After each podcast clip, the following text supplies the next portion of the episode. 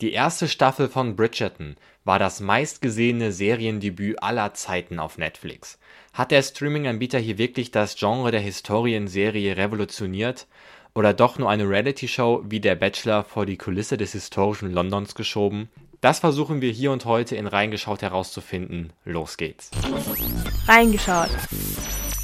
Hier ist Reingeschaut. Schön, dass ihr dabei seid. Und heute reden wir über die Serie, die gerade so gehypt ist, gefühlt wie keine andere, und zwar über Bridgerton. Und ich freue mich, dass Kira heute da ist. Sie war auch schon im Serientalk zu How to Sell Drugs Online Faster. Ich freue mich auch mega.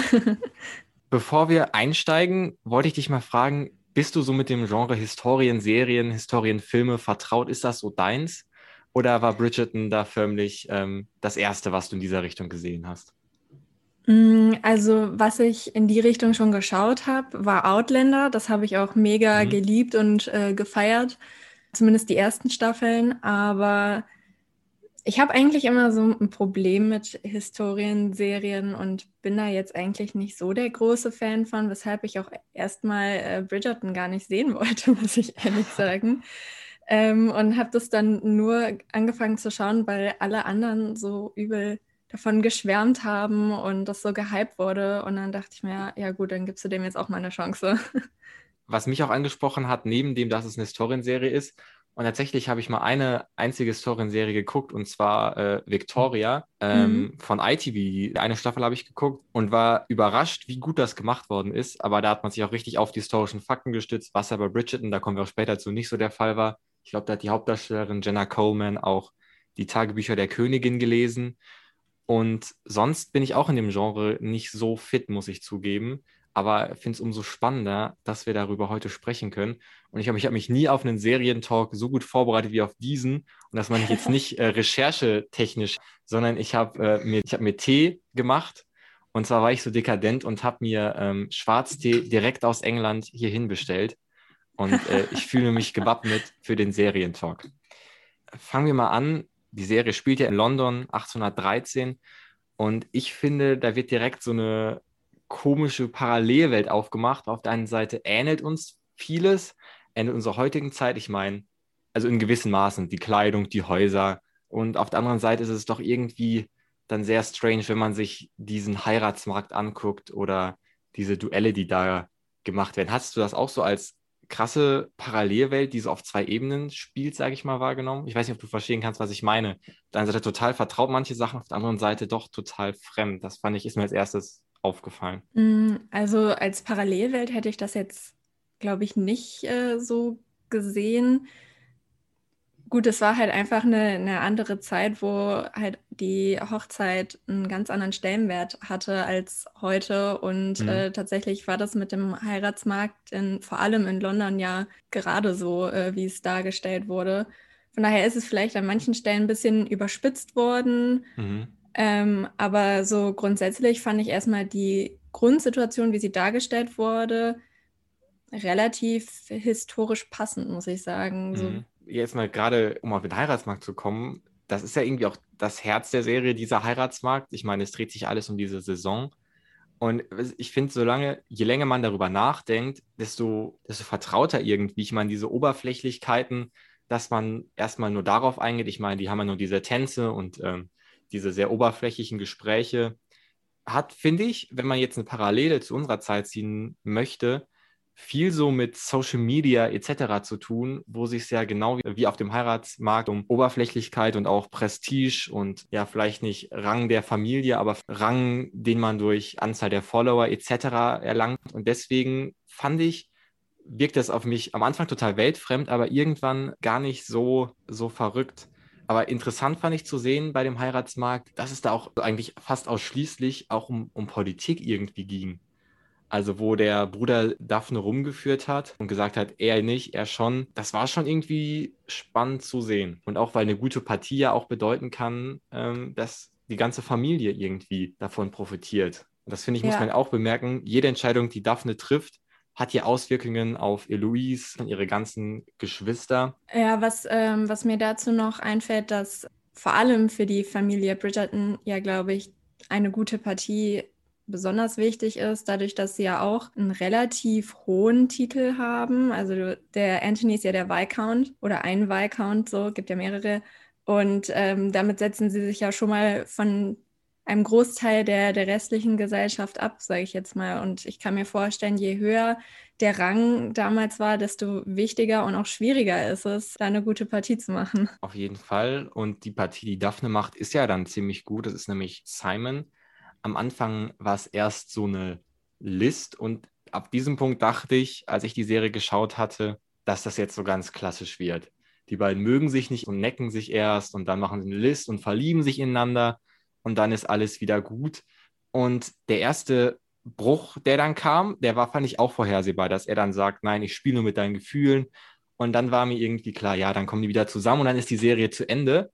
Ähm, hast, hattest du das auch bis zu dem Punkt gedacht, dass es so ganz klassisch verläuft? Ja, also ich meine, man wusste ja im Vorhinein schon irgendwie so ein bisschen so, worauf man sich einlässt bei so einer ja. romantischen Historienserie. Von daher war mir das jetzt eigentlich klar, dass ich da jetzt keine krassen Plot-Twists oder so erwarten sollte, ähm, beziehungsweise dass das Ende eigentlich relativ vorhersehbar ist.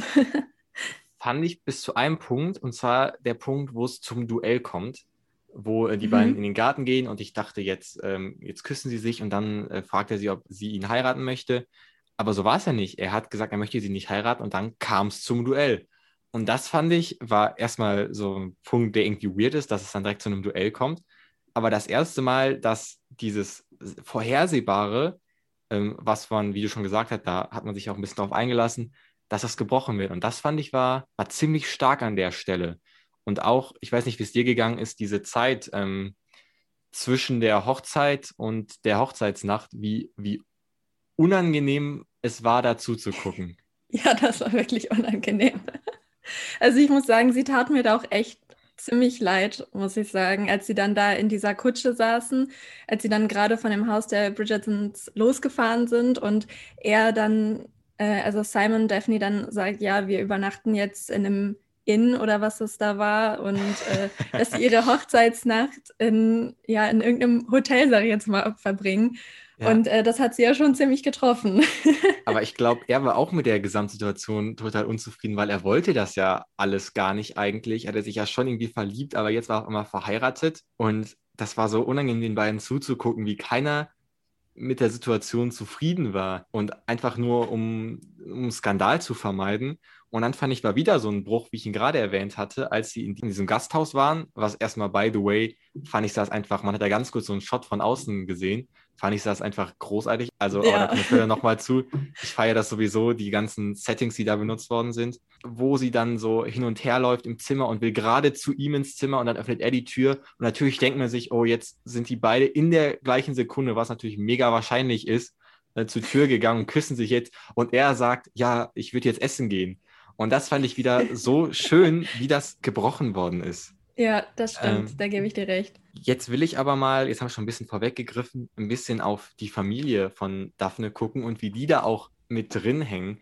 Ich würde dich mal fragen, glaubst du, dass die Familie starke Vertreter der gesellschaftlichen Normen sind? Hm, meinst du jetzt speziell die Familie Bridgerton oder? Ja, speziell jetzt mal, also die Mutter und die ähm, drei Brüder.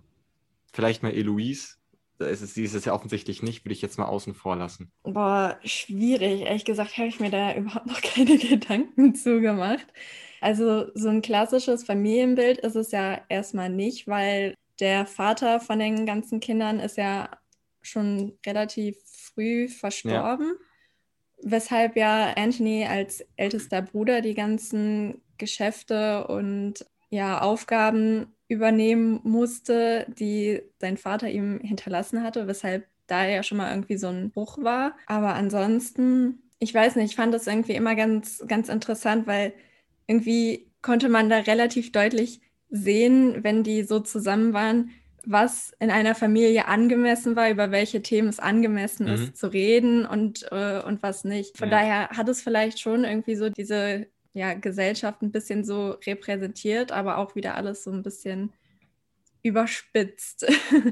ich gebe dir erstmal recht, natürlich wird die Gesellschaft da irgendwie ähm, repräsentiert, weil die auch diese Anstandsform auch bei sich im Haus gewahrt haben.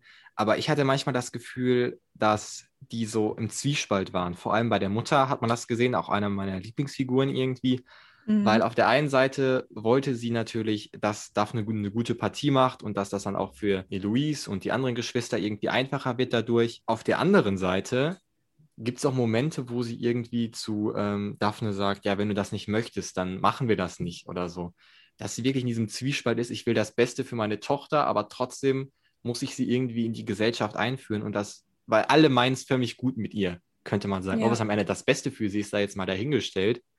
aber auch ähm, ihr Bruder will ja eigentlich nur das Beste für sie und auch das Beste für seine anderen Brüder. Und das finde ich immer schön zu sehen, wie die wirklich hin und her ähm, gezogen sind und auch Daphne selber finde ich auch stark, dass man jetzt nicht gesagt hat, wir machen jetzt aus Daphne die aufmüpfige äh, Herzogin, die gegen diese ganzen Regeln äh, rebelliert, weil ich finde, die Figur hat man mit Eloise schon sehr schön abgedeckt, mhm. sondern dass man auch bei ihr gesehen hat, sie will irgendwie nicht in dieser Rolle sein, in dieser hundertprozentigen Rolle, die ähm, Frauen ihres Standes damals hatten, aber zum Beispiel, wenn Eloise sagt, ja, heiraten ist doch total Blödsinn, das ist, sind ja, ist ja ein Gefängnis, da geht sie da schon gegen. Das heißt, sie hat auch schon in diesem jungen Alter diese gesellschaftlichen Regeln förmlich in sich drinne und dass sie auch in so einem Zwiespalt ist, das finde ich dann doch sehr prägend auch für ihren Charakter. Und das finde ich ist ziemlich gut gelungen, muss ich sagen.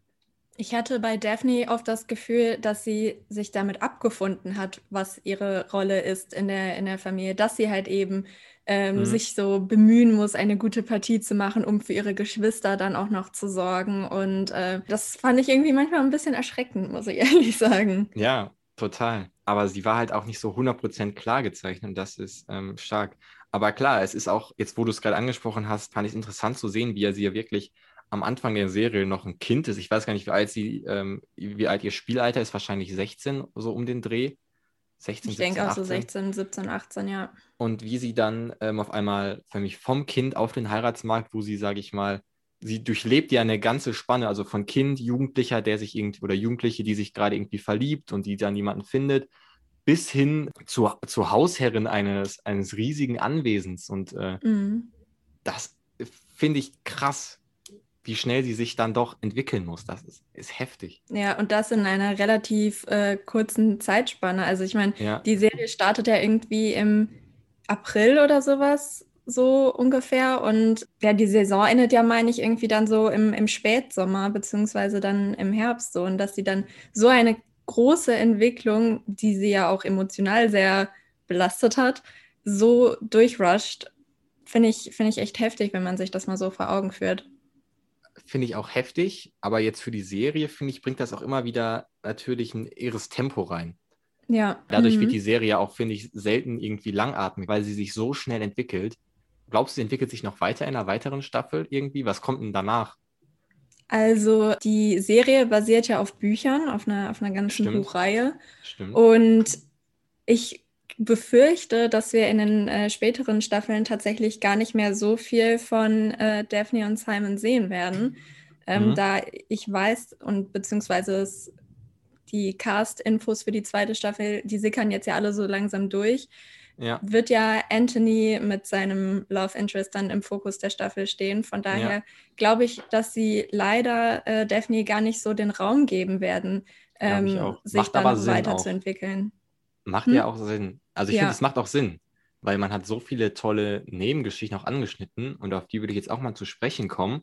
Es gibt ja so mehrere, ich nenne sie jetzt mal Nebenhandlungen mhm. und eine sehr spannende finde ich die von Mrs. Thompson, weil sie ja aus dieser Glamour-Welt auf einmal gerissen wird, indem man von ihrer Schwangerschaft bemerkt und ähm, so eine Art ja, Spiel auf, so ein schreckliches Spiel auf Zeit, sage ich mal, beginnt dass sie in der damaligen Gesellschaft äh, schnell jemanden finden muss, der sie ähm, heiratet. Und ich weiß nicht, hast du es verstanden, warum die äh, Lady Featherington diesen Brief gefälscht hat? Weil ich meine, wenn der Soldat wirklich nach Hause gekommen wäre, ähm, hätte sie doch einen Ehemann gehabt, dann wäre doch alles, alles gut. Mm, also erstmal muss ich sagen, dass ich diese ganze Handlung um diese Marina furchtbar fand. Ich fand, sie hat mich so aufgeregt.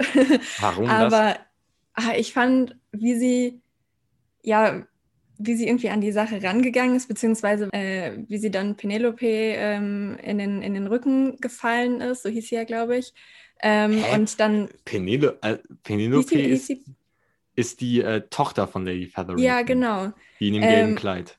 Genau. Und sie hat Marina ja immer so unterstützt und da, dabei war sie ja auch total in den Colin verliebt. Und diese ganze Geschichte, wie sich das dann entwickelt hat, dass sie versucht hat, den Colin zu verführen und, ja. äh, und ihn dann zu heiraten. Und obwohl sie wusste oder beziehungsweise gemerkt hat, dass Penelope selber irgendwie ihn gut findet so und dass ja, sie aber, aber aus purem Egoismus weil er halt kein alter Mann ist, so, das, das hat mich wahnsinnig aufgeregt, muss ah, ich sagen. Fand ich gar nicht. Fand, ich fand es genau Echt? umgekehrt. Also man muss sich wirklich schon, ob der Zweck die Mittel heiligt. Natürlich ist es unfair, Colin so zu belügen. Auf der anderen Seite wird ihr auch ein extremes Unrecht damit getan, dass sie aufgrund einer Schwangerschaft äh, sonst gesellschaftlich unten durch ist, wenn, da, wenn sie nicht verheiratet ist. Und gerade Penelope hat ja so einen miesen Move dauerhaft gemacht, also erstmal hätte sie es ja erstmal ihr sagen können, anstatt so richtig random einfach äh, zu Colin zu sagen, ja, Colin, du kannst ja nicht heiraten, du würdest doch gerne wegreisen. Und Mrs. Thompson mag ja keine Tomaten und so, so Sachen. Und dann fand ich äh, einer der stärksten Szenen, weil es ein bisschen die Tragik der Situation von Miss Thompson gezeigt hat, wo sie zu Penelope gesagt hat, ja, es geht hier ähm, irgendwie um mehr ich bin, ich werde von allen verstoßen, wenn ich jetzt mein Kind bekomme und kann eventuell nicht für mein Kind sorgen. Deswegen muss ich ähm, Colin jetzt irgendwie zum Mann nehmen. Also natürlich alles im Rahmen dieser damaligen gesellschaftlichen Norm.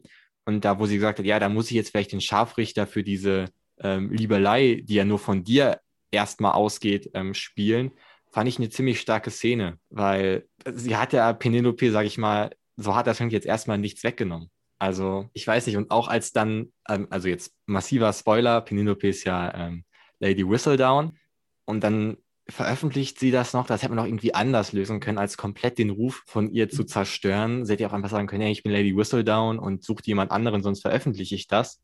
Aber direkt mal den Ruf von Mrs. Thompson extrem zunichte gemacht, genauso wie von ihrer ganzen Familie. Und dann hatte sie noch nicht mal irgendwie den Mut, als sie dann Colin auf so einer Party trifft, ihm irgendwas zu sagen, sondern ihn einfach wegreisen zu lassen, äh, das finde ich schon schwach. Von der Sympathieträgerin der Serie zu meiner absoluten unliebsten Figur. Also nicht absolut unliebsten Figur, aber ich, ich fand sie nicht, ich fand das nicht toll, ihre Aktion. Ja, also jetzt, wo du es so sagst, ich kann es schon irgendwie nachvollziehen, aber ich muss ehrlich sagen, so, ich glaube auch nicht so daran, dass es wirklich mit ihr als Lady Whistledown so, so getan ist. Also ich kann mir gut vorstellen, dass da halt irgendwie noch mehr hintersteckt, beziehungsweise ich hoffe es sehr, weil sonst wäre ich echt enttäuscht, muss ja. ich ehrlich sagen. Aber ähm, ich fand es, fand Marina einfach, also irgendwie ihre ja. ganze Art, ich fand es war einfach so unsympathisch, ihr Auftreten und wie Ach, sie krass. sich verhalten hat. Aber von Anfang an schon, muss ich sagen. Ach, krass. Mhm. Das finde ich interessant, weil ich hätte jetzt gesagt, dass sie von allen ähm, Anwärterinnen, sage ich mal, die sympathischste ist. Aber interessant, wie da so die Meinungen ein bisschen auseinandergehen. Aber wir haben ja noch viel, viel mehr Nebenhandlungen. Wir haben zum Beispiel, das ist jetzt vielleicht ein bisschen ein, ein kleineres Thema, aber was ich mega interessant fand, war Lord Featherington. Er kommt ja nur ganz selten vor und es war so ein bisschen Mysterium um ihn und dass er dann diese äh, Spielsucht hat, was irgendwie auch äh, ein Thema ist, was jetzt auch die letzten paar Monate immer wieder in den Medien äh, hochkommt, fand ich irgendwie eine sehr spannende Nebenstory. Auch wie er dann mhm. vergiftet worden ist und diese Wette, das fand ich eigentlich meine Lieblings, ähm, Lieblingsstory und ich weiß, es wäre ja nicht passend für eine zweite Staffel, aber dass man vielleicht auch ein bisschen mehr über die Hintermänner so erfährt, wäre jetzt so ein Wunsch von mir, der wahrscheinlich nicht äh, eingelöst wird. Also am Ende hat mich das nochmal richtig gecatcht, diese Nebenstory. Wie war es wie war's bei dir? Also ich fand es dann krass, welche Wendung diese Story eingenommen hat, weil ich fand, das war irgendwie so der einzig äh, wirkliche Cliffhanger, den du dann hattest. So, mhm. okay, ist er jetzt wirklich tot oder was ist da jetzt passiert? Wer, wer hat ihn umgebracht so? Und also es schien irgendwie, als ob da noch mehr irgendwie dahinter stecken würde, dass er vielleicht in noch düsterere Machenschaften verwickelt ja. war, als, als man eigentlich angenommen hat. Und es wäre jetzt auch spannend zu sehen, ähm, wo die Familie Featherington, ja, sag ich mal, hingeht, weil sie haben mhm. kein Geld.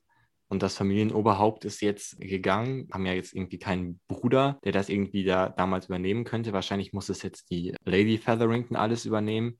Also ich finde, da hat man eine spannende Ausgangslage auch für eine zweite Staffel mit geschaffen. Ja, auf jeden Fall. Ähm, ich fand es ganz interessant äh, und das passt irgendwie so ein bisschen zu der Frage von vorhin, weshalb Lady Featherington den Brief geschrieben hat, äh, mhm. weil man merkt irgendwie an in vielen Situationen, wie sie krampfhaft versucht, irgendwie den Ruf ihrer Familie irgendwie ja.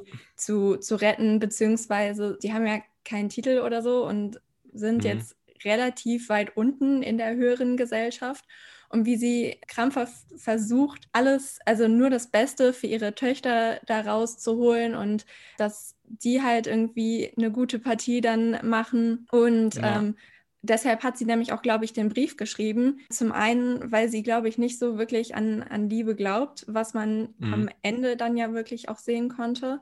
Als, ähm, als Marina dann von dem Bruder von diesem, von diesem Soldaten da abgeholt wurde und es dann irgendwie so hieß, so ja, du lernst halt irgendwie was zu lieben. Beziehungsweise Marina hatte dann ja auch gefragt, so ja, wie, wie haben sie das ausgehalten? So, so viele Jahre verheiratet sein, ohne den anderen zu lieben oder irgendwie sowas. Mhm. Und dass es halt vielleicht irgendwie zum einen gut gemeint war für Marina, aber halt eben auch, um den Ruf der Familie zu, zu schützen, weil was wäre das mhm. für ein Skandal gewesen, wenn die da eine unverheiratete junge Frau bei sich im Haus haben. Sie ist dann auch so ein, so ein starker Gegenpol zu dem Lord Featherington.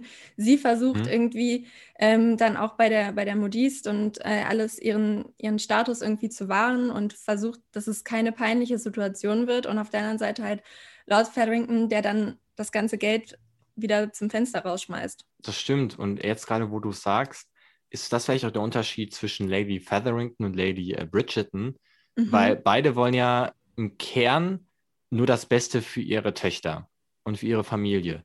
Aber Lady Bridgerton, die ja wahrscheinlich glücklicher verheiratet war als Lady Featherington, gibt halt auch darauf Acht, dass ihre Tochter sich äh, damit wohlfühlen.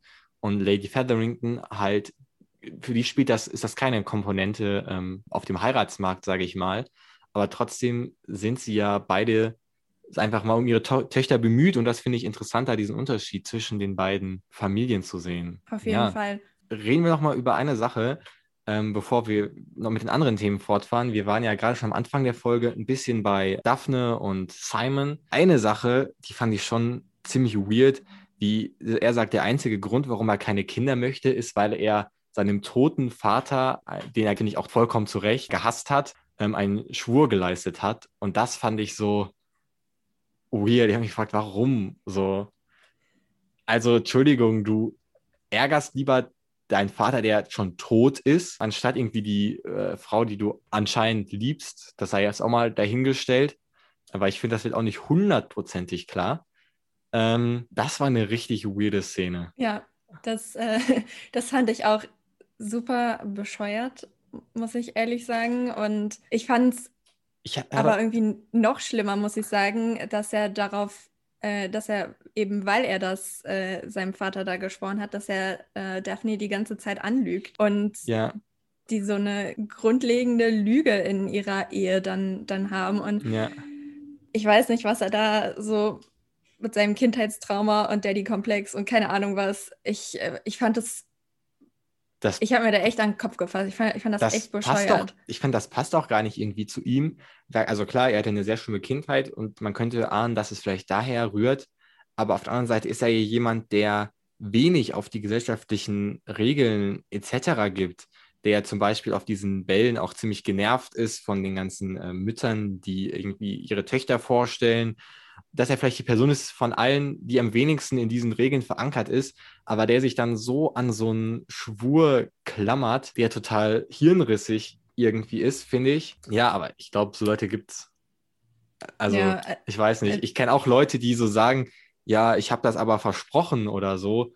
Und dann denke ich, ja, aber das macht ja jetzt gar keinen Sinn mehr oder das ist ja total sinnlos. Ich glaube, solche Leute gibt es, die so richtig klammhaft an so Schwüren und äh, Versprechen irgendwie festhalten, was ich an manchen Stellen oft Quatsch finde. Also eigentlich ähm, spricht es ja so für ihn, dass er halt eben so Versprechen aber hält. es ist so ein Kopf, es ist so ein kopfloses Versprechen, also ja. macht ja keinen Sinn.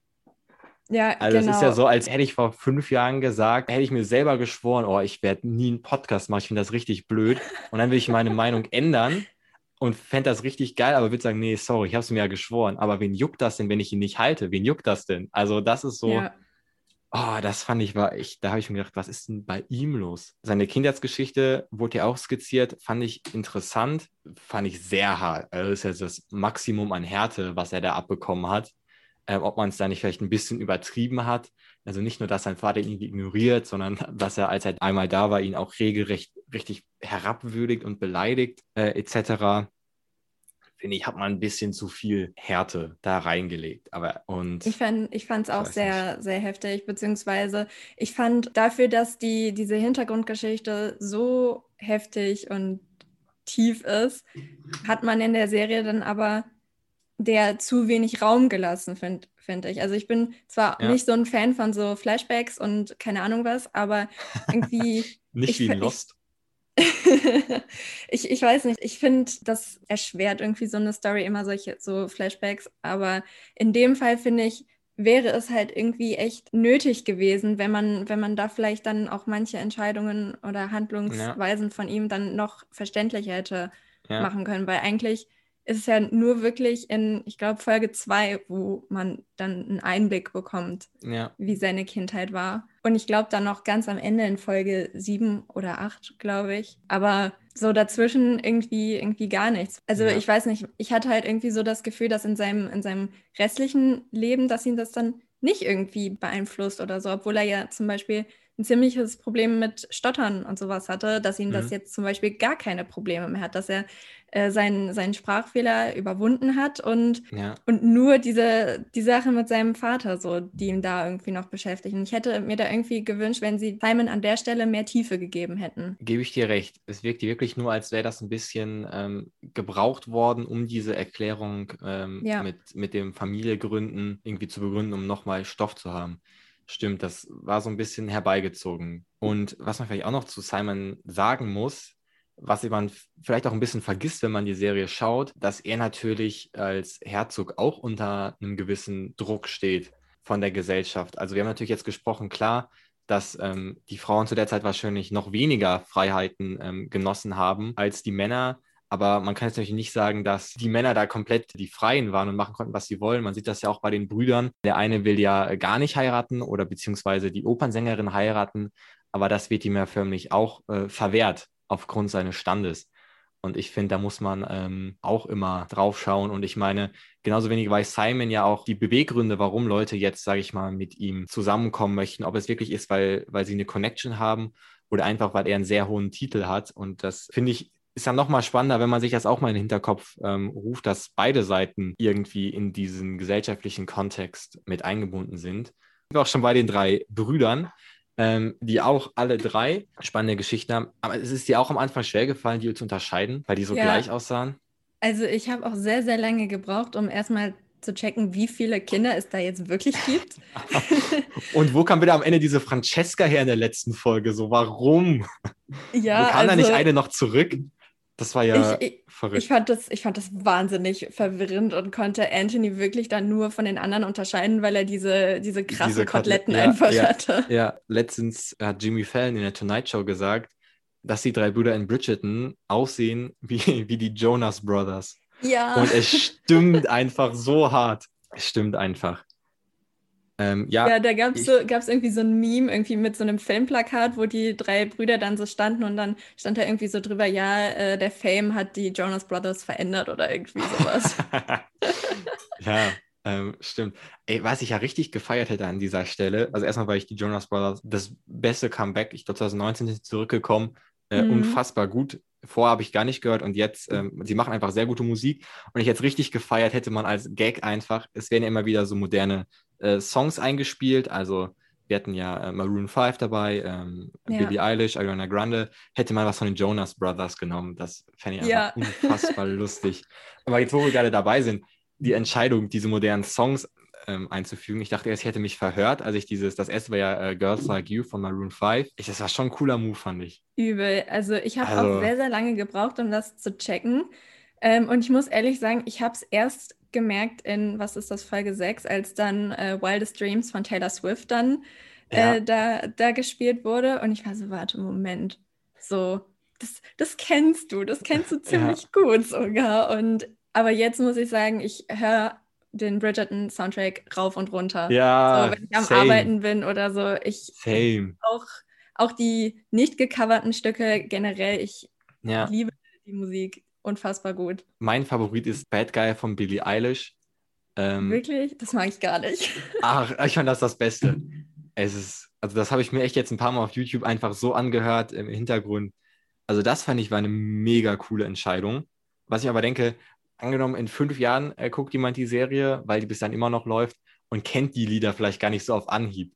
Das ist dann auch mhm. äh, interessant. Vielleicht denkt er einfach so, das wären ja wirklich äh, Lieder von 1800 irgendwas ähm, das fand ich, fand ich eine starke Entscheidung. Und bis ich das erstmal gecheckt habe, ey, das ist ja wirklich das Lied. Kommen wir zu den drei Brüdern. Fand ich, waren auch so drei ganz nette, äh, ganz nette Nebensachen. Der eine, ja, das Oberhaupt der Familie, der natürlich im Mittelpunkt steht, ähm, weil er die Opernsängerin hat, aber auch irgendwie für die Familie verantwortlich ist. Und ich fand es dadurch interessanter, dass die anderen beiden, dass man da ein bisschen freier war und auch mal andere Sachen zeigen konnten. Ich meine, der eine, der bei diesem Künstler war, der ähm, seine Homosexualität damals schon ausgelebt hat, ähm, das fand ich ziemlich interessant. Und der andere, der äh, Miss Thompson heiraten wollte, er ist einfach der netteste. Er hätte sie auch geheiratet, ja. hätte er das vorher gewusst. Ja, aber er, geht ja jetzt, vielleicht sehen wir ihn gar nicht wieder in der zweiten Staffel. Was von den drei Stories fandest du am, am interessantesten von den drei Brüdern? Oh, also gut, dadurch, dass ich halt Marina nicht leiden konnte, fand ich, äh, fand ich auch die Story dann mit, mit Colin furchtbar. Ähm, ich fand die Geschichte um Benedikt, hieß er ja, ähm, ich finde, die hat ziemlich viel Potenzial. Ist das der Künstler? Ja, genau. Ja, ah ja, ähm, okay. Äh, die finde ich hat super viel Potenzial ja. dann auch für die, für die weiteren Staffeln, weil ich könnte mir halt auch vorstellen, dass vielleicht, wenn in der Staffel, wo es dann um ihn und seinen Love Interest dann geht. Und auch die Gespräche, ja. die Gespräche zwischen Eloise und ihm fand ich auch immer krass. Das sind einfach auch, glaube ich, einer meiner beiden Lieblingsfiguren, weil ja. man merkt schon, dass sie sind so die beiden der Familie, die so ein bisschen aus der Reihe tanzen, die, glaube ich, nicht ganz verstanden werden. Und dass die sich dann so zusammentun und ganz äh, entspannt miteinander reden. Ich meine, ein Gespräch zwischen dem ich kenne die Namen jetzt nicht alle, Anthony, der, der Chefbruder nenne ich ihn jetzt mal, ähm, der, der Leadsänger, dass sie förmlich, also so ein Gespräch zwischen denen kann ich mir gar nicht vorstellen, aber dass die beiden sich zusammentun, äh, finde ich ziemlich cool. Und ich finde es auch gerade cool, also die, jetzt können wir mal über die Figur von Eloise reden, dass man halt nicht Daphne als diese Figur gewählt hat, sondern wirklich äh, die Schwester. Und ich finde es sehr unterhaltsam, wie sie sich sträubt, sage ich mal, gegen die Balleinführung. Das ähm, finde ich, ist, ist eine sehr gelungene Figur. Auf jeden Fall. Ich äh, mochte sie auch wahnsinnig gerne. Ähm, und muss auch sagen, dass ich sie mit als witzigste Figur auch wahrgenommen habe, was sie da manchmal so für, für Sprüche gedrückt hat. Mhm. Eine sehr gute Szene fand ich, als sie sich zwischen ihre beiden Brüder gesetzt hat und äh, beide gefragt hat, ja, ihr wisst doch, wie das mit dem Kindermach funktioniert und einfach ja. beide Brüder aufgestanden sind und gegangen sind. Das fand ich herrlich. Und auch das war auch wieder so eine Art ähm, Parallelwelt, wie aufgeklärt diese Leute über das Heiraten sind und schon mit 16 wissen, wen sie heiraten müssen, um im Stand zu steigen, aber äh, 0% äh, Aufklärung irgendwie hatten. Das finde ja. ich schon äh, auch, auch spannend zu sehen. Also äh, völlig, da ist es wieder so, so eine Art Parallelwelt, finde ich, die da ähm, gezeigt wird. Und jetzt noch ein, ein letzter Satz zum äh, Stichwort Parallelwelten. Findest du es schade, dass wir keine normalen Bürger sehen, sondern nur Adlige oder, oder Bürgerliche? Also fand ich, hat der Serie jetzt keinen Abbruch getan. Also es wurde ja auch im Vorhinein immer so ein bisschen so Gossip Girl meets Stolz und Vorurteil und sowas. Mhm. Und Gossip Girl jetzt zum Beispiel äh, ist ja auch etwas, was sich nur so auf die Elite der Gesellschaft bezieht. Von daher fand, fand ich das jetzt in der Serie jetzt nicht wirklich schlimm. Ja, stimme ich dir zu. Ich finde es auch, es wäre auch so ein bisschen gewollt gewesen, hätte man noch so eine weitere Storyline etabliert. hin und wieder sieht man ja was, wenn man irgendwie die Küche zeigt und äh, die, ähm, die Zofe von Daphne zeigt. Obwohl, vielleicht fände ich es, es wäre ist auf jeden Fall eine Möglichkeit, in der zweiten Staffel oder dritten Staffel nochmal irgendwie frischen Wind ähm, reinzubringen, wenn man ja für mich eine ganze, ganze Gesellschaftsklasse noch hat, die in der Serie ähm, gar nicht behandelt werden. Vielleicht sehen wir auch ihr äh, Miss Thompson, äh, vielleicht sehen wir sie ja wieder, weil ich kann mir nicht vorstellen, dass das Ende von ihr war, dass sie ähm, so eine Nicht-Liebesheirat mit dem Bruder ihres Geliebten eingeht. Fände ich auch mal interessant, weil sie ist dann ja, er ist ja nicht so der Adlige, gehe ich mal davon aus, ist jetzt auch kein ähm, armer Landwirt zur damaligen Zeit. Aber dass wir da nochmal was anderes sehen, äh, ist, glaube ich, eine eine gute Möglichkeit. Und deswegen fände ich es mhm. spannend. Also muss nicht in der ersten sein, aber irgendwann äh, fände ich es ja. toll, da was zu sehen. Wobei mir, was mir gerade irgendwie noch einfällt, dass vielleicht das Erste, was man an Bürgerlichkeit da sieht, sind die Charaktere äh, von der Opernsängerin, dieser Sienna, mhm. ja. ähm, die sich ja so durchkämpft und für sich halt versucht, irgendwie Schutz zu, zu finden, äh, indem sie dann auch irgendwen wen heiratet oder so, einfach auch mhm. um eine gute Partie zu machen, die jetzt aber keine an keine gesellschaftlichen Verpflichtungen oder sowas ähm, geknüpft ist, beziehungsweise sie macht sich ja auch irgendwie so ein bisschen äh, drüber lustig über diese ganzen äh, Debütantinnen und wie ja. sie dann in die Gesellschaft eingeführt ja. werden und so. Und vielleicht noch die ähm, Freunde vom Herzog, ähm, der Boxer und seine Frau, ja, Wo ich jetzt auch bei den Figuren sagen würde, dass es denen jetzt nicht sehr schlecht geht. Ja. Also ich glaube, als, als Profiboxer äh, vor ausverkauften Rängen und als Opernsängerin ist man jetzt nicht am Ende der Gesellschaft damals gewesen. Auf keinen ähm, Fall. auf jeden Fall die Möglichkeit, dass da noch was kommen könnte, finde ich interessant. Genauso wie den Fakt, dass wenn man drüber nachdenkt, dass eine Serie ist, wo es keine Bösen gibt, keinen Gegenspieler. Mhm. Also keinen großen Gegenspieler in dem Sinne. Das ist wirklich ja. nur so ein hin und her zwischen den Familien ist und sozialen Gefügen. Eventuell könnte man die Gesellschaft vertreten durch Lady Whistledown irgendwie als Gegenspieler ähm, bezeichnen, aber das finde ich interessant, dass wir eigentlich wie in so einer, bisschen wie in so einer schon Reality-Show keine, keine Bösen in dem Sinne haben.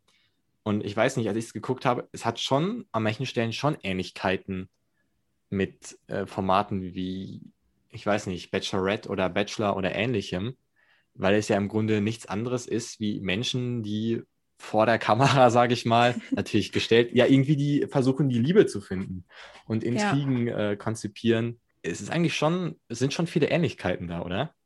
Ja, also ich fand, es war so ein bisschen heile Welt, so die da gespielt wurde. Ähm, mm, ja. Und ich habe das Gefühl, in diesen unterschiedlichen gesellschaftlichen Konstellationen, dass sich da halt irgendwie so leichte Antagonisten dann irgendwie immer rauskristallisiert haben, beziehungsweise das Einzige, wo es dann ja am Ende halt annähernd etwas Böses gab, war ja dann, ähm, als dann der Lord Featherington dann ja vermeintlich umgebracht wurde, weil ja. er da an die falschen Leute geraten ist. Ja. Das Einzige, wo dann irgendwie diese, heile Familienwelt zerstört wird, so sag ich jetzt mal. Dieses typische Böse, dass irgendwer halt getötet wird, das stimmt, ja. kommt ganz am Ende ähm, an so einem Nebenstrang vor. Genau, man muss dann, finde ich, auch selber als Zuschauer entscheiden, welche Figur jetzt, man muss ja immer wieder neu bewerten, welche Handlung der Figuren jetzt böse oder böse würde ich gar nicht sagen, irgendwie schlecht ist oder gut ist, ähm, ja. beziehungsweise wie sie gemeint ist. Kommen wir noch auf zwei Themen, die ein unfassbares Plus für diese Serie waren. Ich fand, das war ähm, einmal die Locations, die gewählt worden sind. Äh, fand ich unfassbar. Also, ich weiß nicht, ob du, ob du, schon mal da in der Ecke warst, äh, also in England. Ich war da zweimal und ich feiere das unfassbar. Ich feiere auch jede Serie, die irgendwie äh, in England spielt, aus England kommt. Das ist halt zum, also Bridgerton ist da jetzt keine britische Produktion direkt, aber spielt natürlich da und wurde auch viel da gedreht deswegen fand ich es einfach episch. Also gerade das ja. Herzogtum von ihm oder auch das Wirtshaus, wie gerade schon erwähnt, sind einfach äh, extrem gut gewählt. Auf jeden Fall. Also ich bin auch Großartig. totaler England und äh, vor allem London-Fan. Also ich, ich liebe ja. die Stadt und war auch, ich glaube, dreimal schon dort. Und äh, das ist auch genau das, äh, wie bei dir, was mich dann echt so ja. umgehauen und auch fasziniert hat einfach diese, diese ganzen Schauplätze, diese, diese imposanten Gebäude, die sie da ähm, verwendet haben, fand ich unfassbar. Das, das stimmt. Ähm, und wo, wo du es gerade ähm, gesagt hast, ich war tatsächlich einmal äh, in England, so ein bisschen in der Mitte, würde ich mal sagen, von England. Und ich glaube, das war in, in Staffordshire, hieß mhm. die Stadt. Da habe ich sogar die Bürgermeisterin getroffen, by wow. the way. Ähm, Kleiner Flex am Rande. Kleiner Flex. Ich habe sogar, jetzt no joke, ich habe mit ihr sogar Bingo gespielt, mit der Bürgermeisterin von dieser Stadt. Und äh, als wir da durchgegangen sind, da sind ja so unfassbar viele schöne Gebäude, wo du dir, wenn das hier irgendwo stehen würde, wäre das mega der Touristen-Hotspot, aber die stehen da halt echt so wie ja. am Fließband und deswegen ähm, fand ich das so unglaublich krass da. Und in Bridgerton haben wir das ja auch. Und weißt du, was krass ist? Ich habe mir einen äh, Videoansatz angeguckt, dass richtig viel vor so einem Greenscreen gemacht worden ist. Also mhm. dieses Fest und so, zum Beispiel bei der Queen abends äh, mit, der, mit der Lichtershow. Und das ist mir halt gar nicht aufgefallen. Ja, ich glaube, ich habe auch so ein Video gesehen, ähm, wo, also mir kam jetzt direkt als äh, erstes das Bild in den Kopf, wo hier Eloise und Benedikt irgendwie draußen saßen auf diesen Schaukeln und ja. dann, wenn die von hinten gefilmt wurden, dann war das auch irgendwie Greenscreen und ja. Fand ich schon, fand ich schon gut gemacht. Ja, muss ähm, man sagen. aber ich glaube, das hat auch viel damit zu tun, dass der ganze Look so ein bisschen, was heißt unrealistisch, aber natürlich ja. fremd für uns ist. Ähm, aber auch das Thema irgendwie ich glaube, ein Thema, was ich nie in meinem Leben hier in diesem Podcast angesprochen habe. Aber allein das Kostüm, was äh, vor allem die Darstellerinnen anhatten, ja. da muss ja eine unfassbare Arbeit hinter gewesen sein. Die hatten ja bei jedem Ball, jede Szene ähm, andere Kleider an. Und ich habe mal äh, auf Wikipedia geguckt. Anscheinend haben die schon fünf Monate vor Drehbeginn äh, bei, beim Kostüm angefangen. Ähm, ja, das, das fand ich schon heftig. Also, dass selbst ich darauf irgendwann geachtet habe, wow, das für, die, für diese ganzen Figuren jede Szene ein neues Kleid oder so, ähm, ja. was ja wahrscheinlich auch irgendwie nicht von der Stange mal eben gekauft worden ist. Ich glaube, ähm, das war alles handgemacht, was sie da in Kostüm verwendet haben. Also alles selber geschneidert und gebastelt und so. Da muss ja unfassbares Geld für draufgegangen sein. Gerade was so ähm, Kostüm und Szenerie angeht, ist halt Bridgerton echt ähm, großartig. Obwohl so viel vor dem Greenscreen gemacht worden ist, erkennt man es fast ähm, fast nie. Außer natürlich, logischerweise, wenn London von oben gezeigt wird. So. Also ja. muss ja. Und was ähm, ich bei den Kostümen auch noch, sorry, wenn ich dich unterbreche, nee, nee, alles gut. ähm, was ich bei den Kostümen auch noch äh, wirklich krass fand, ähm, wie viel die Kostüme auch über die ähm, Figuren gesagt haben. Also wenn man mal so darauf geachtet hat, dass zum Beispiel die Featheringtons, dass die alle so grelle wirklich rausstechende Farben da getragen haben und so alles ein bisschen ein Touch too much so, mhm. ähm, dass damit dann ja auch nochmal so gezeigt wurde, wie krampfhaft sie versuchen, dazuzugehören in mhm. diese höhere Gesellschaft, obwohl ja sie von, von ihrem Stand her da vielleicht gar nicht so reingehören Stimmt. würden. Und das, das habe ich in dem Video gesehen, ähm, die Farben von Daphnes Kleidern äh, haben sich auch verändert ähm, im Laufe der Staffel. Am Anfang hat, also die Familienfarben der Bridgerton sind ja alle so blau, immer so ein Babyblau und der Duke, der hat irgendwie sehr viel Rot getragen und wenn man dann mal schaut, mhm. sobald sie verheiratet waren, trägt sie sehr viel Lila. Mhm. So als, ne, weil Blau und Rot Lila gibt, so, das, das äh, fand ich auch mega interessant, wie viel Detail die da wirklich reingesteckt haben, was es unterschwellig ja. noch erzählt. ja, ja, das flasht mich, das stimmt. Ich überlege gerade, ob es da noch irgendwie, äh, irgendwie andere Szenen gab. Na, wäre vielleicht allein schon, ähm, vielleicht ist es ein bisschen weit hergeholt, aber der ähm, Chefbruder, nenne ich ihn jetzt wieder mal, Anthony, ähm, mhm. der als einziger noch diese äh, Koteletten hat, was ihn vielleicht ja. noch mehr einem älteren Mann ähneln sollen, als, als die anderen beiden, weil er das Familienoberhaupt ist. Das, ähm, ja, ja, auf jeden äh, Fall. Äh, ja, krass. Krass. Letztes Thema, was wir noch haben, ist äh, Lady Whistledown. Finde ich ja. erstmal toll gewählte Erzählweise irgendwie. Also mhm. so, so wie so ein Off-Kommentar. Ja, ist ja genauso auch wieder wie in, in Gossip Girl. Da gibt es ja auch dann dieses Gossip Girl, was dann immer aus ja. dem Off die, die Situation noch so ein bisschen äh, kommentiert. Ja, aber mich jetzt erstmal total verwirrt, dass das eine andere Stimme ist, ähm, mhm. als dann nachher die von Penelope. Macht natürlich Sinn, sonst wird man sie ja erkennen. Aber das fand ja. ich ein bisschen, ähm, ein bisschen strange. Wen hattest du vermutet als ähm, Lady Whistledown? Ich muss ehrlich sagen, ich habe mir da keine Gedanken drüber gemacht, weil ich nicht damit gerechnet habe, dass das am Ende von Staffel 1 direkt schon aufgelöst Hätte ich wird. auch nicht gedacht. Hätte ich auch nicht gedacht. Ähm, da war ich auch echt enttäuscht, muss ich sagen, weil das schon auch noch Potenzial gehabt hätte, ja, da noch irgendwie größere Handlungsstränge draus zu mhm. stricken. Mhm. Äh, beziehungsweise glaube ich, dass es vor allem in der, in der Story dann, wenn es dann Ah, okay, nein, das ist vielleicht ein zu krasser Spoiler, das sage ich vielleicht nicht. Ähm, aber dann auch so, so später, wenn, wenn sie dann halt ja vielleicht auch mal heiratet oder so, da, da hätte es irgendwie so viel Potenzial gegeben, das irgendwie auch für den Zuschauer noch spannend zu halten. Finde ich auch. Ich habe aber auch ein bisschen The Mask Singer-mäßig immer mitgeraten, äh, wer es sein könnte. Und ich hätte auch am Ende des Tages eine komplett neue Figur interessant gefunden. Mhm. Weil die Figur von Lady Whistledown, die irgendwie doch so gut Bescheid weiß und vor allem, weil es immer noch eine große Frage ist, warum sind die Zeitungen kostenlos? Wird am Anfang ja erwähnt, dass es eine Frau mit Geld sein muss.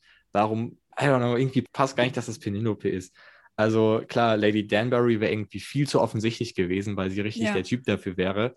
Die Schneiderin fand ich zwischenzeitlich gut und auch der Hass auf Marina, weil sie ähm, die ja ein bisschen erpresst hat, äh, weil sie herausgefunden hat, sie ist ja gar nicht ähm, aus Frankreich das würde ja dem Ruf schaden. Ähm, da, mhm. Und auch die merkt ja, dass die äh, schwanger ist, weil sie ja die Kleider irgendwie ähm, maßschneidert. Und ich dachte, ja, okay, wenn jemand aus dem Cast, der jetzt schon, äh, sag ich mal, auf dem Bildschirm äh, zugange war, dann macht es bei ihr am meisten Sinn. Und dann dachte ich am Ende, boah, nice, es ist doch nicht sie. Dann werden wir noch jemanden äh, kennenlernen, der das ist. Aber dann Penelope, ich meine, als ob so ein, ja, so ein Kind eine ganze Zeitung schreiben kann, als ob ja. sie so viel, okay, Zeit hat sie, als ob sie das so hinkriegt, das alles zu drucken und von welchem Geld bitte. Ich meine, wie teuer muss das damals gewesen sein, so eine Zeitung zu drucken und die in ganz London umsonst zu verteilen? Sie muss ja auch irgendwie jeden Abend dann zu einer Druckerwerkstatt, äh, zu einer Druckerei gefahren werden, finde ich passt gar nicht, oder? Ich fand, ich fand das auch echt ein bisschen weit hergeholt. Vor allem kannst du mir nicht erzählen, dass niemand aus der Familie oder generell aus dem Haus das mitbekommen hat. Ja. Ich meine, da sind ja Tag und Nacht Bedienstete, die ja darauf achten, wer ein- und ausgeht. Und ich fand es dann irgendwie so ein bisschen, ja, unrealistisch, wenn man das in dem Kontext ja. so sagen kann, dass niemand auch nur irgendwie den leisesten Verdacht hat, dass sie das sein könnte. Ja. Und ähm, ja, ich meine, selbst die Queen hat ja Wachmänner auf sie angesetzt. Ja, ja, eben, also, genau. Eloise ist eigentlich ziemlich clever und als ob sie das nicht herausfindet. Also das ja. finde ich hat, hat gar nicht gepasst. Das hätte man sich sparen können. Würde wahrscheinlich noch so ein Aufreger am Ende der Staffel sein. Aber mir hätte es gereicht. Ich fand die erste Staffel schon, sage ich mal, am Ende spannend, gerade gegen Ende. Am Anfang war es nicht, sondern gegen Ende spannend genug, ja. wo man natürlich auch was Spannendes machen kann. Ich meine, vielleicht geht Penelope, ist ja gar nicht so unwahrscheinlich, äh, geht sie ins Gefängnis für das, was sie macht. Weil irgendwann wird es ja rauskommen. Also, ähm, und dann ist es vorbei. Ähm, ich weiß nicht, also ich meine, solche Society Papers waren ja auch zur damaligen Zeit, war das ja so ein Ding, solche Klatsch- und Tratsch-Sachen. Ja. Aber äh, ich, ja, ich weiß auch nicht. Ich, es hat irgendwie, die Staffel hätte es echt nicht gebraucht, dass, ja. dass da noch so groß so Sendezeit, sag ich jetzt mal, für, äh, für verwendet wird. Ja, aber auch so Klatschpresse ist ja bis heute sehr machtvoll. Mhm. Und man sieht das ja auch immer in der Serie, wo ja ähm, die Hochzeit zwischen äh, Daphne und diesem Lord, der jetzt nicht erste Wahl für sie war, mhm. ähm, gecancelt wird, weil ähm, über die Diener was herausgefunden wird. Das fand ich auch clever, clever gemacht. Ja. Ähm, und ich meine auch das Thema irgendwie Gerüchte und Klatsch etc. ist ja auch bis heute irgendwie äh, großes Thema. Ja, doch, äh, Lady Whistledown, I don't know. naja, aber auf jeden Fall spannend zu sehen, wie Medien so viel bewirken können. Und mm. ich, finde interessant ja auch äh, prinzipiell die Frage, wie Medien funktionieren. Und wo wir gerade dabei sind, da kann man ja mal deinen Podcast erwähnen, Dein Weg in die Medien wo du immer wieder Leute auch aus den äh, Medien triffst. Ich glaube, es sind fast zehn Folgen. Ähm, ja. Da kann man auch mal rein und den gibt es auch äh, fast überall, wo es Podcast gibt. Äh, und ich glaube, das war die beste Überleitung, die ich jemals gemacht habe in diesem Podcast. Sehr ähm, smooth. ja. Wir haben gerade schon über die nächste Staffel gesprochen. Wie kann es weitergehen? Ich glaube, wir sind uns beide einig. Daphne und Simon werden aus dem Mittelpunkt verschwinden weil wir ganz viele neue Handlungsstränge haben. Also Lady Whistledown, alle drei Brüder, ähm, ähm, Eloise, ich, Mrs., Mrs. Thompson. Also ich glaube, es ist noch sehr viel Stoff für eine nächste Staffel da. Auf jeden Fall. Oder glaubst du, dass man versucht, irgendwie künstlich Daphne wieder so in den Mittelpunkt zu rücken, weil sie jetzt die Hauptfigur war? Ich, ich weiß es nicht. Wie, wie gesagt, es gibt ja so ähm, Buchvorlagen. Wie viele, wie viele, wie, wie viele Bücher gibt es denn? Acht, also zu jedem Geschwisterkind. Hast, hast, du, hast du die gelesen? Äh, tatsächlich habe ich das erste, also zu der ersten Staffel habe ich das hier stehen, aber ich habe es tatsächlich noch nicht geschafft zu lesen. Ah, aber ich krass. möchte es jetzt unbedingt lesen. Und es gibt zu ähm, jedem Geschwisterkind eins? Ja, genau. Also es geht Ach, zu in jedem, jedem, Buch. Auch, für ja, die, auch genau. zu diesem kleinen Jungen und diesem kleinen ja, Mädchen? Ja, genau. Ja. Ach, lol. Ja, dann sind ja also, ein paar Staffeln das schon mal dann alles später so natürlich. Ist jetzt nicht ja. so... ja. Ne? Aber das wäre auch eine ziemlich langweilige Serie, wenn es um diesen kleinen Jungen geht, der den ganzen Tag nur da in diesem Haus einfach am Chillen ist. Das wäre ja. jetzt nicht so die Bringer-Serie.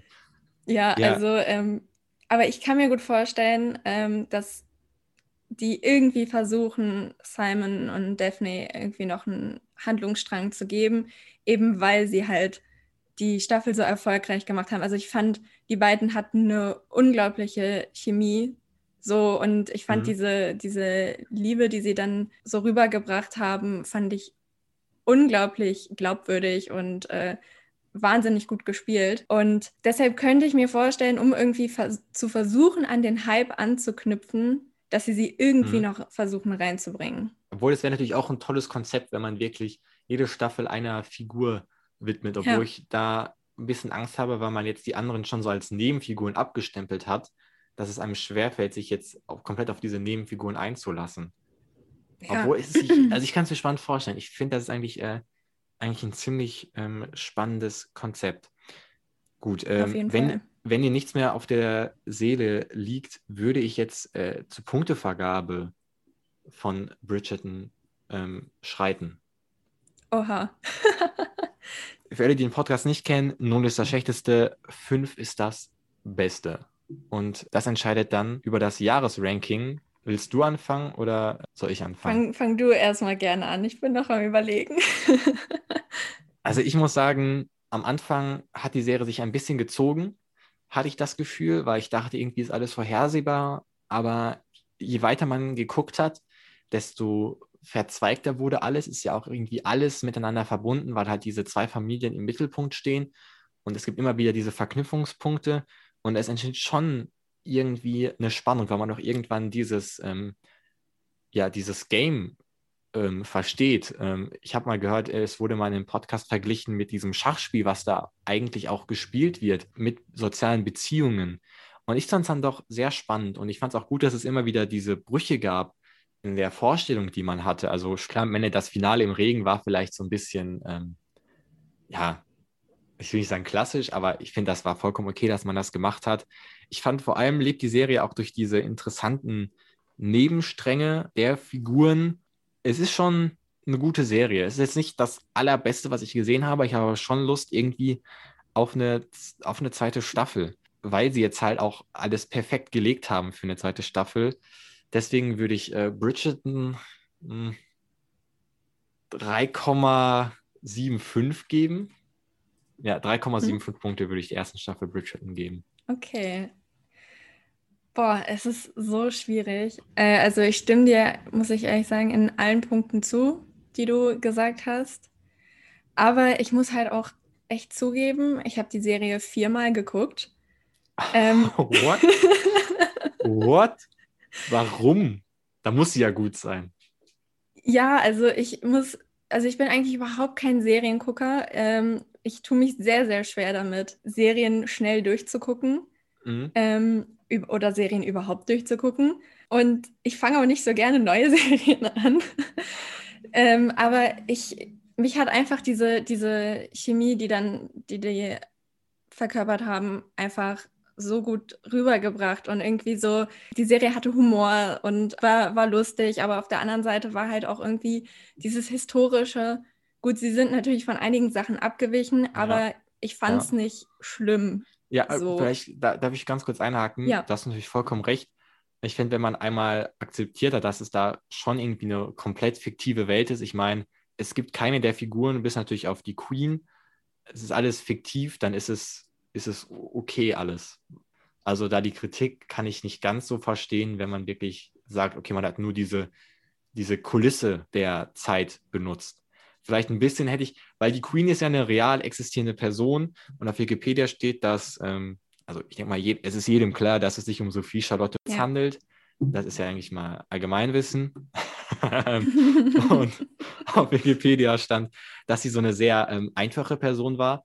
Und äh, dann an der Stelle fand ich es ein bisschen komisch, dass sie dann doch mit Eloise dann sehr an Klatsch interessiert war und so ein kleines Mädchen beauftragt, finden wir heraus, wer hier wer hier den Klatsch verbreitet und ähm, so gerne auf opulenten Festen ist. Ich bin jetzt kein Historiker, frage mich aber persönlich, ob das wirklich ähm, real ist. Also als einzige bei ihr würde ich es bemängeln, ähm, dass ihr Handeln vielleicht nicht dem historischen Vorbild ähm, gerecht wird oder gleicht. Aber bei allen anderen finde ich es okay, weil es ist alles erfunden. Da ja. äh, gestehe ich den Machern und Macherinnen ähm, fast jede Freiheit zu. Also ich sehe da äh, ja. ein Problem eigentlich. Ja, genau. Ähm, ich fand aber auch trotzdem, fand ich es super, wie sie in diese alte Welt, aber so neuartige Themen oder so, so moderne Themen, wie sie das halt mit reingebracht haben. Und ich gebe der Serie 4,75. Oh, das ist sehr viel. Fast volle Punktzahl. Dann ja. gucken wir mal, wie viel das im Durchschnitt sind. 4,25 Punkte für die erste Staffel von Bridgerton. Das ist ziemlich gut. Und ähm, natürlich, wir hatten bisher nur eine Serie im Talk dieses Jahr. Das war Star Trek Discovery und Bridgerton ist jetzt auf dem ersten Platz. Und ich bin gespannt, was da noch kommt. Und ich bin gespannt, was in der zweiten Staffel kommt. Äh, vielen, vielen Dank, dass du heute hier warst ähm, zum Serientalk zu Bridgerton. Und nochmal die Empfehlung, Dein Weg in die Medien, sehr gut. Oder wenn ihr jetzt auf diesem Kanal hier bleiben wollt, kann ich euch den Serientalk zu High Seas empfehlen. Da gibt es zu allen drei Staffeln ein. Auch eine historische ähm, Serie mit jede Menge Romanzen. Äh, vielleicht nicht ganz so. Ähm, naja, okay, ich sage gar nichts dazu. Lasst euch mal überraschen, hört auf jeden Fall mal an. Ähm, ja, vielen Dank, dass du da warst. Hat mir sehr viel Spaß gemacht. Ja, vielen Dank für die Einladung. Und euch vielen, vielen Dank fürs Zuhören. Alle Folgen von Bridgerton streamt ihr auf Netflix. In dem Sinne, macht's gut. Bis dann. Tchau.